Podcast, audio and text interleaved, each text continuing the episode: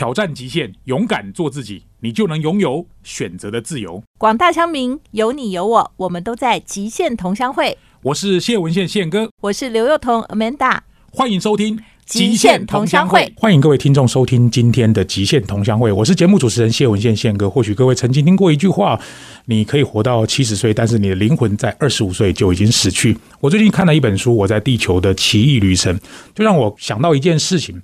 每个人出来这个世界上工作，或者是你出生的时候，你所带的条件，你手上拿的牌可能都不太一样。但是你怎么样把生命活得精彩，活得有意义？我相信这是我们在地球这个旅程当中非常重要的一件事。Hello，各位亲爱的听众朋友们，大家晚安！欢迎各位准时收听每个礼拜五晚上七点到八点 FM 九六点七环宇广播电台《极限同乡会》。在今天这一集《极限大来宾》当中，要跟大家介绍两位好朋友，最近都有出书哦。不过，我们今天除了书以外，还要谈谈他们更精彩的人生。在今天的主题，我把它定义成企业或者职业讲师的第三人生。我们都工作了一段时间，担任企业讲师，也有一段的时间，到了差不多四十岁哈，或者五十岁，或者是更老一点，我们总是希望不想一辈子在上课嘛，可能还有一些更好的、精彩的生活可以度过。今天两位好朋友，第一位是火星爷爷，各位朋友大家好啊，火星爷爷是这个。TED 里面像没有这东西，三百多万的浏览量啊，非常非常的厉害。第二位是以前我在新一房的学姐啊，现在也是跟我们在大大商战管理 CSO 学院一起同台飙戏的这个钱慧茹老师。宪哥好，各位听众朋友大家好，我是钱慧茹。非常非常难得，因为我们三个人在这里几乎都是黑带级的，在企业讲师的领域，或许各位都听过两位老师的课。首先，我想请。火星也跟大家分享一下，因为我们题目是第三人生。第三人生，你觉得这个题目对你来说它的意义会是什么？对我来说，它的意义就是说，呃。我们真的到了下一个阶段，然后要去做一些跟以前不太一样的事情，这样子。嗯，那我自己就是一开始会多一点时间在生活部分，是，然后在一些分享哈，把一些有价值的想法跟资讯，然后分享给更多的人。嗯，这就是接下来我会想要做的事情。的。我看你这本书啊，就是我在地球的奇异旅程，因为让我很特别的是，你的后段我大概都知道，是，就是可能不知道也大概知道个轮廓 嗯，可是前段哇塞。所以你当然你身体上有一些障碍，然后你工作的时间也非常的精彩。后来我才知道哦，原来花旗啊、滚石这段也真的蛮有很多话题哦。那对你来说，就像我刚开始一开始讲，就人生可能每个人出生都有所谓的好牌跟含金汤匙或者普通牌。你现在回过头去看你这五十几年的人生，你怎么去回顾呢？OK，好，就是说，我觉得我在初期的时候是很。艰困的哈，包括就是我身体不太方便嘛哈，那我有开刀哈，我脊椎后面钉了一根钢钉，那有一个大概是快二十公分的一个伤口，所以那个是很艰辛。然后我记得当时我躺在振兴医院的病床上嘛，那躺一个月哦，就是你要先把你的脊椎拉直，那什么事情都不能做。所以在成长过程中，我有大量单独的时间，那透过那些常常跟自己对话，对对对。所以，比方说我的想象力啊，或是创意哦，可能就是在那个时候培养出来的哈。所以在那个很多单独的时刻里面，家人不在，你要一个人在家的那些时光里面，我后来想想是觉得很辛苦，但是还好我没有辜负那些时光。嗯，我没有辜负那些一个人的时光哈。我就在那个一个人的时候，我去做阅读啊，或是我去想象啊，或怎么样啊，那些东西都变成我后来的那个养分。是，那因为我也很难跟别人接触嘛，因为不方便，都待在家里。那因为创意有一种孤岛理论，就是说把你放在一个孤岛里面，你可能会有演化出一个完全不一样的生态系哈。所以我后来觉得说，我有一点就是变，为什么叫火星爷爷？就是好像跟地球人有点不太一样，哦，就是可能是当时的那个哈。所以回头去看，我觉得我看到的都是养分，嗯，我看到的都是礼物，对。然后我很庆幸，我有把那些限制，然后活成一个还算好看的故事，这样子。火火星爷爷实在了不起，因为各位如果回去看这个 TED 上面的影片，像没有这些东西，你大概就可以理解火星爷爷里面讲的这个内容。我觉得我非常敬佩他。另外一位好朋友就是钱慧茹，因为他最近写了一本书《寻星》，我帮他写了一篇推荐。其实我看到第一篇第一章，我就觉得很感动，是因为我们爸爸那时候刚过世。谈谈，因为慧茹你的工作生涯就是一个人资高阶主管，然后讲师的一个工作形态，你怎么对看在这种第三人生对你的意义呢？OK，我蛮喜欢“第三人生”这四个字哈。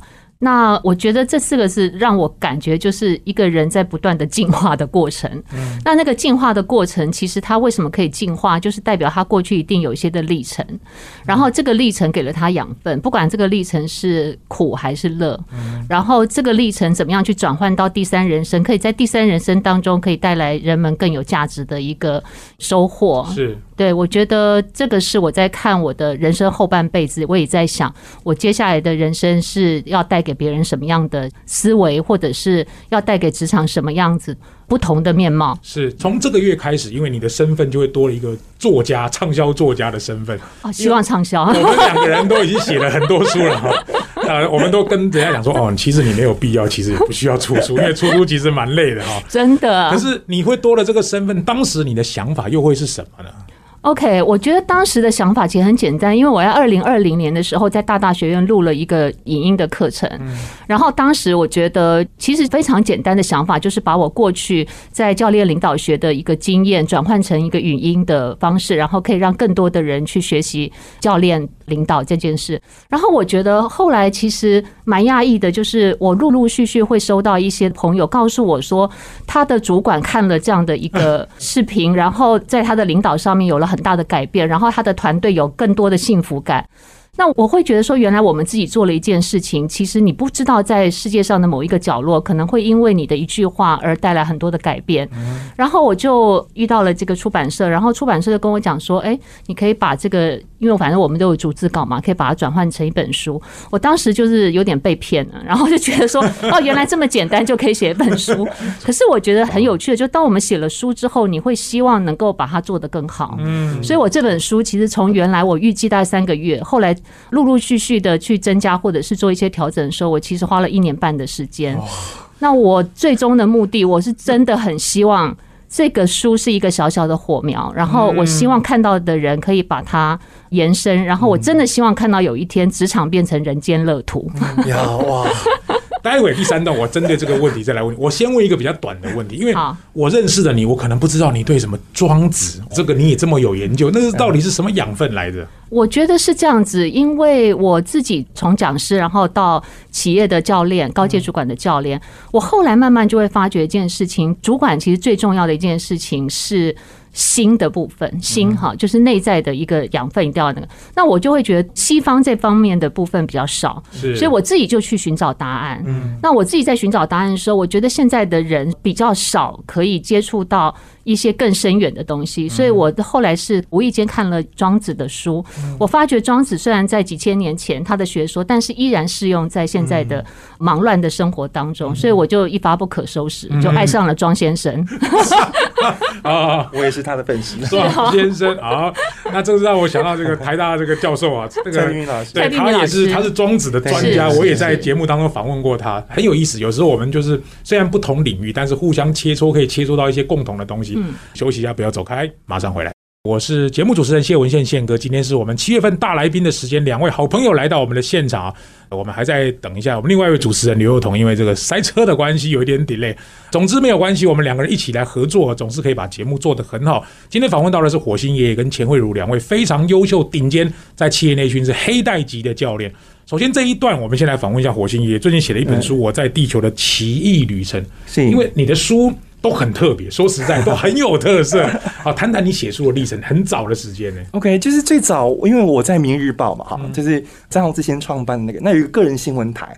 那因为那时候我在网络公司工作，纯粹是想要去了解这个平台，然后就是做了一些测试，就写了六篇文章。写完之后就知道明白是怎么回事，就想要退了哈，然后就被网友追杀。哎、你下一篇什么时候要交、啊？你在这里就停下来是欺骗感情吗？还是怎么样？这样，然后就写了第一本书，然后给小飞侠的科学小飞侠的三十七个备忘录这样，备忘录，哎，然后就一路这样下来哈，然后到现在这本书是第八本书这样，然后就是很奇妙的一个写作旅程，就是我的写作过程都是网友陪伴的，哦，就是一路这样陪伴的，就是大家参与，对对对，有一个共同创作的概念。这样子其实销售也会有帮助。对，然后我觉得共同创作不光是书而已，还有我后来那个完全不一样的火星人生这样子。哦，对因为这个对我们来讲是很特别的一个经验啊。因为我今天要来访问你之前，我朋友还跟我讲说啊，是火星叔叔嘛？我说不是火星叔叔，是火星爷爷哦。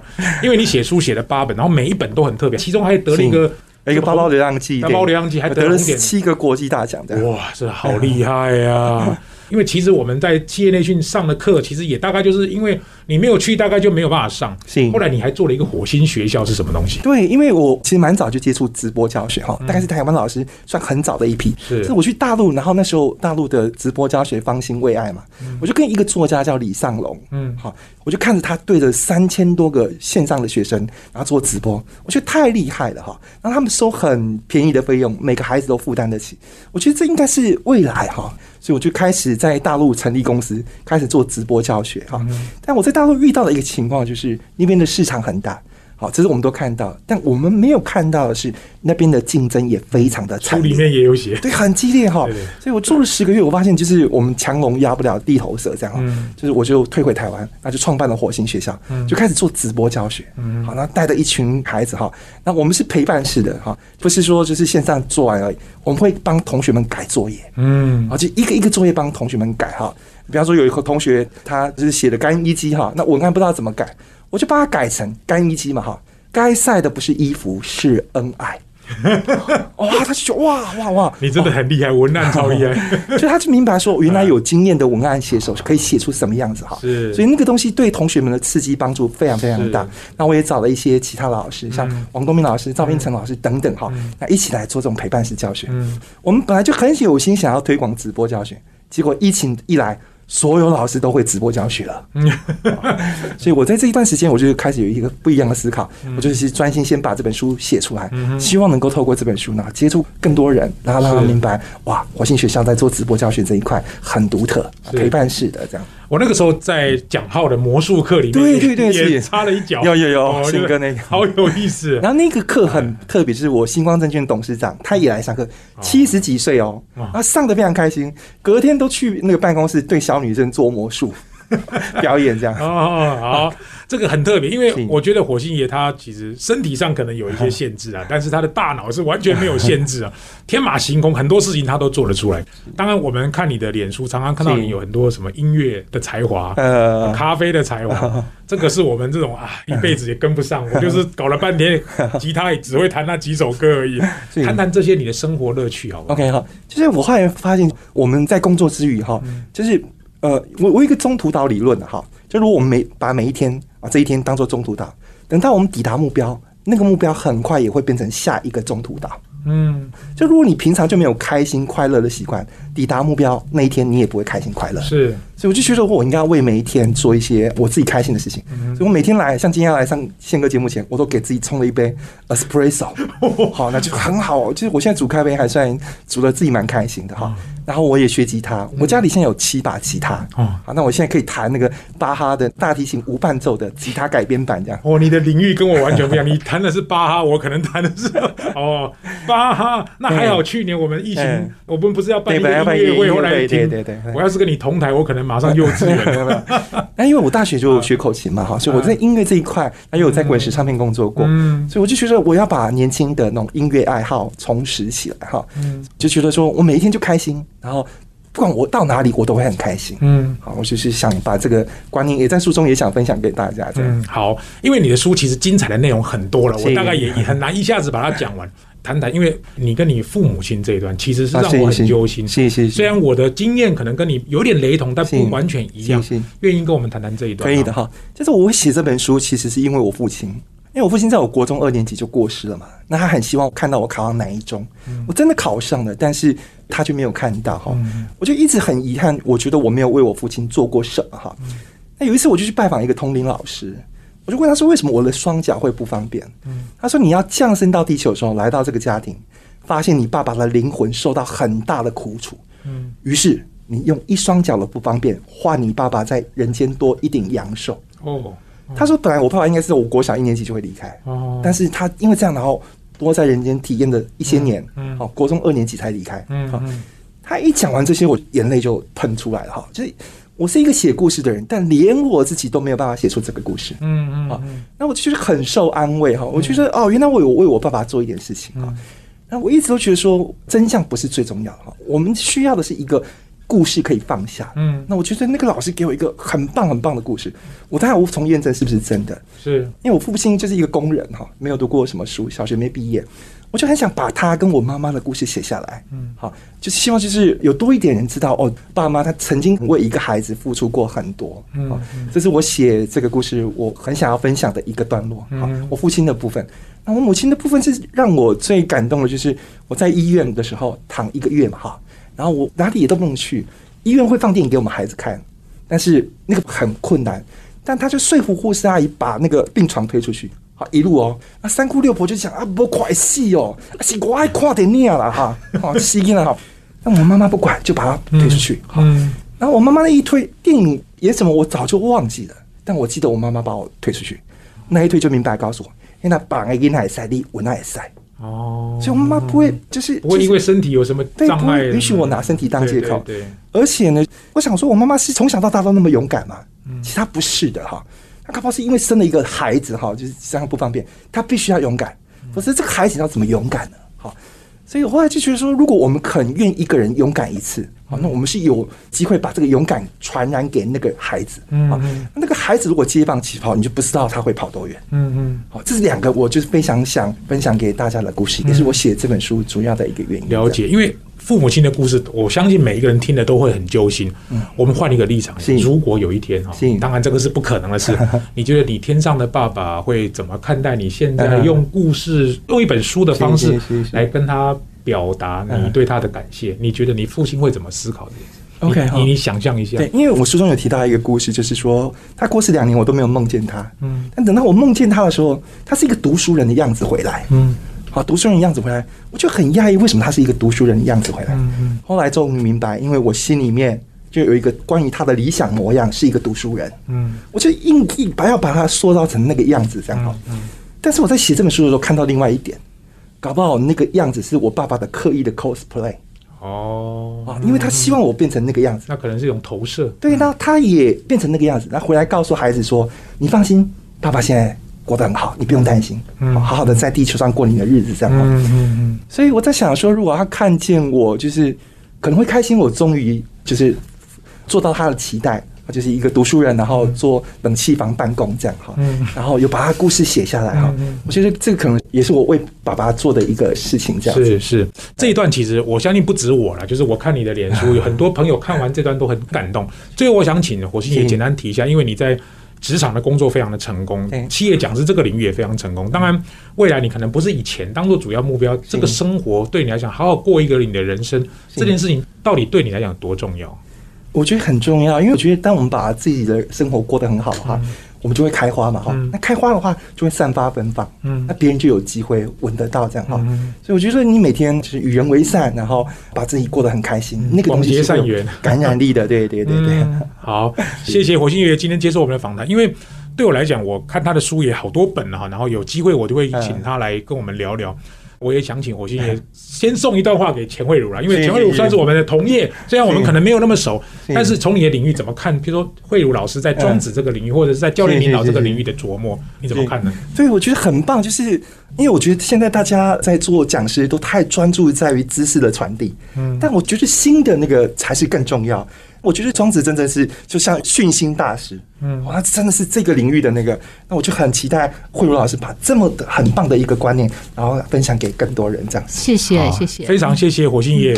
我们正在等我们另外一位主持人，他因为耽误了时间，他等下马上就会出现了。待会下一段我们就要请钱慧茹老师来跟我们谈谈他的新书《寻心》，休息一下，不要走开。第三段马上回来。我是节目主持人谢文宪，宪哥，七月份的大来宾啊，这个不得了的人物，今天也发生了不得了的事情啊！你一定要维持你一贯的语调。不得了了！好，不得了了！我们录音录到一半，Amanda 出现了。啊，对不起，对不起。把这个存档的节目做成像是现场节目，真的这样才会有临场感啊！就大家都可以感受到主持人忽然有点什么事的状况。啊，反正我们两个主持人就是互可以互相 cover。刚刚聊到火星爷，现在聊到钱慧茹老师哦。最近写了一本书《寻心》，因为刚刚提到庄子这个核心概念，谈谈你在做教练领导的主要工作形态，好不好？好，我现在最主要的工作是在推广教练领导了，主要的部分包括了在企业针对中高阶的主管来学习怎么用教练式的方式在领导团队当中。那同时呢，我也在企业里面做一对一的高阶主管个人的 coaching。那这个是我现在目前最主要的工作。嗯，慧茹的背景真的很特别，因为她是我信义房屋的学姐，我们两。个，一个在总公司，一个在分店。之前你还待过什么红友，然后 PWC，然后光宝，他那时候还是光宝人资的头头处长啊。你的工作经验。跟你现在做这个工作的累积跟关联，可不可以简单跟我们听众朋友分享一下？OK，好，我觉得企业就是人的组织嘛，不管你在怎么样的策略，其实都是人脑想出来的。那其实，在过去我最主要是从事人力资源的工作，人力资源工作，我当时的初衷就是我希望去创造一个职场，在这里面的每一个人都可以发光发热，同时非常的感到愉快跟幸福。那后来我自己当讲师，我依然秉持这样子的一个理念，我自己在从事领导力的。培育的时候，我也一直在问我自己：透过我的课程，我要培育出什么样的领导者？那我希望领导者是不只是能够创造更高的绩效，他更重要的是要发挥人的潜力，而且很重要的是要在幸福感的情况之下去发挥这个潜力。那后来我自己当企业的高阶主管的教练的时候，我会发觉高阶主管其实并不缺所谓的策略的头脑，是或者知识的传递，对，也不缺管理的工具。可是为什么管理工具这么多，但是人们依旧不高兴，或者是不快乐？那我会觉得说，其实真正的原因还是回到内在的部分。那我自己现在处理很多的个案，其实问题都不是在于我刚刚提到的策略，他们都有很多方法。可是问题是，这些方法无法驱动人们自动自发的乐在工作。是，然后因为人们没有办法自动自发乐在工作，所以主管就很辛苦，一直不断在后面 push，然后 push 到他自己也都压力很大。所以我还是会觉得怀疑人生的概念是不是？对我就觉得为什么人花那么多时间在工作，可是工作却不快乐？嗯，对，所以我这一路上走来，虽然角色有点不同，但是我的中心思想都是希望人们。能够更快乐的活着。那有没有什么特别的几个象限，说他可能不快乐的最大主因会是什么？不快乐的最大主因是因为他没有好好的对待自己啊，就是没有好好的跟自己相处。我最近有一个个案，他其实是在公司里面非常非常亮眼成绩的一个高阶主管，然后他的表现也非常的 outstanding。可是他在去年得了血癌。哦。但是他依然工作，OK，到现在他依然工作。那他的董事长就来找我，他说希望我作为他的教练。那我后来跟他在做 coaching 的时候谈到的主题，其实是我怎么样的去好好的跟我的同仁相处，并且希望能够让他们创造更高的业绩。你知道，他最后他的目标还是更高的业绩。可是他这里面讨论到的很多，他没有办法创造更高的业绩的过程当中，他谈到的是他跟他部署之间的相处。OK，那后来他跟我 coaching 完了之后，他得到一个。结论，他自己的结论。他说，他后来谈完之后，他发觉一件事情：他为什么没有办法温柔的对待别人？是因为他从来没有温柔的对待自己过。嗯嗯嗯嗯，所以还是会回到自己，就是我们在那么忙碌的工作当中，那么忙碌的生活步调当中，我们其实应该好好的停下来，像火星爷爷那样子的享受生活。当你享受生活的时候，你才会有创意；当你有创意的时候，你可能才会发挥更大的价值，工作会越来越快乐。对，我我觉得这个事情啊，就是我们在节目里邀请了那么多各行各业的人来，我真的很想问一下钱老师，你觉得在台湾哪一个行业的时候比较有容易达到你这件事情？因为你知道，其实我跟很多科技业的高阶主管谈过，就是如果科技业不改变他们的毛利结构，嗯，那他们就永远在有一单没一单的概念下面生存。对，所以其实坦白说，很多时候它是跟大环境的，就是你的产业结构有非常密切的关系哦。那所以我也跟很多老板谈过啊，老板们也觉得说，其实现在老板都很希望为大家创造更美好的环境啊，就连台积电，你看都盈余这么多了，还可以被外国工程师嫌弃成那样。所以我想问一下钱老师，就是说，因为我们必须要有一个对标的对象嘛，就是说，你觉得在台湾哪一个企业或者哪一个做法，真的是可以让大家温柔的对待自己？呀，我觉得用这个问题非常好哈，我觉得就我的标准来讲，还远远的。没有达到这样，就因为这样，我们才要继续的努力着。但是为什么我们还有力量、还有动力想要继续努力？是因为我看到，因为我刚刚提到，我最主要的工作是做一对一的 coaching。那在一对一的 coaching 的期中跟期末的时候，我都会跟这家公司的董事长跟总经理去做一些对话。我昨天才跟一家科技公司的董事长在做对话。这家公司的董事长他在跟我讨论，就是怎么样是可以透过内外的一个合作。那其实我蛮感动的，就像这样的例子，其实是很多的，而且。也是越来越多的。有一次，有一个公司的总经跟我谈到他有一个高阶主管的个案的时候，他自己突然有一个觉察。他说，他从这个同仁的个案当中，他自己的觉察是，他发觉他在平常领导的时候严厉多了点，爱少了点。嗯嗯，他说他从这个个案当中，他会提醒他自己去努力的做到平衡。那当然，刚刚幼童刚刚提到的是我们看到的现实面，在外在环境变化这么快的话，那当然毛利结构是一个。可是我们刚刚提到庄子，我太喜欢庄先生的一点就是，他永远都是在提醒我们怎么样活在人间，可是不要活得这么样的执着。也就是说，他常常讲说，请我们用日月的高度，你知道我们要明白一件事情，就是日跟月的组合嘛。他要我们用日月的高度，你从日月的高度里面回过头来去想一想，你现在所烦恼的东西，它的最根本的问题可能不在我们的表象当中。所以我觉得现在企业也是因为这样的混沌不明，所以有越来越多的人其实是渴望。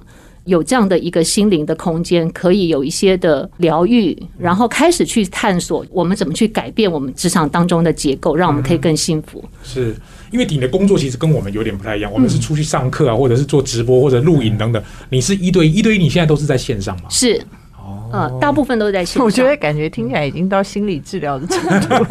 它是一个多功能，因为钱慧茹老师其实包含他跟他先生，就是你跟你先生的相处，我也觉得很特别。嗯，你现在的休闲活动，比如说你第三人生，你会用什么样的方法来定义你自己的第三人生？我觉得拜疫情所赐嘛，哈，我就常常就说，我现在都活在防空洞里面，因为疫情所赐，所以现在有很多的这种 Zoom 啊、Teams，对不对？我觉得反而更好，就是因为以前我们必须要面对面的上课，可是我们的学员会比较有点地域性的局限。嗯，那我觉得现在蛮好的，因为现在已经就是没有地域限制，所以我们常一次这个课程里面有墨西哥场的啦，有日本的，有印度的啦。那我们同时在一个时空当中去探讨教练式的领导在印度员工身上能不能够 work，在日本的状况是如何？所以我觉得非常非常的快乐哈。那所以这个科技带给我们是一种没有限制的。然后另外呢，我觉得也是因为这样，我觉得我可以更好好的生活，嗯，不用再赶飞机了嘛，哈，不用再穿着高跟鞋啊，干嘛的？对，那我可以好好的吃早餐，我可以好好的吃午餐。然后尤其认识了庄先生之后呢，他特别呢提到，就是人要对自己的身体要好，因为你身体好了之后，头脑才会清楚。所以我现在也在学中医，然后我也在学丹道。我希望有一天呢，我不只是融合在《熏心》这本书里面去融合庄子、金刚经跟心经，我希望有一天可以把中医跟丹道再融合，跟教练你们都好厉害啊！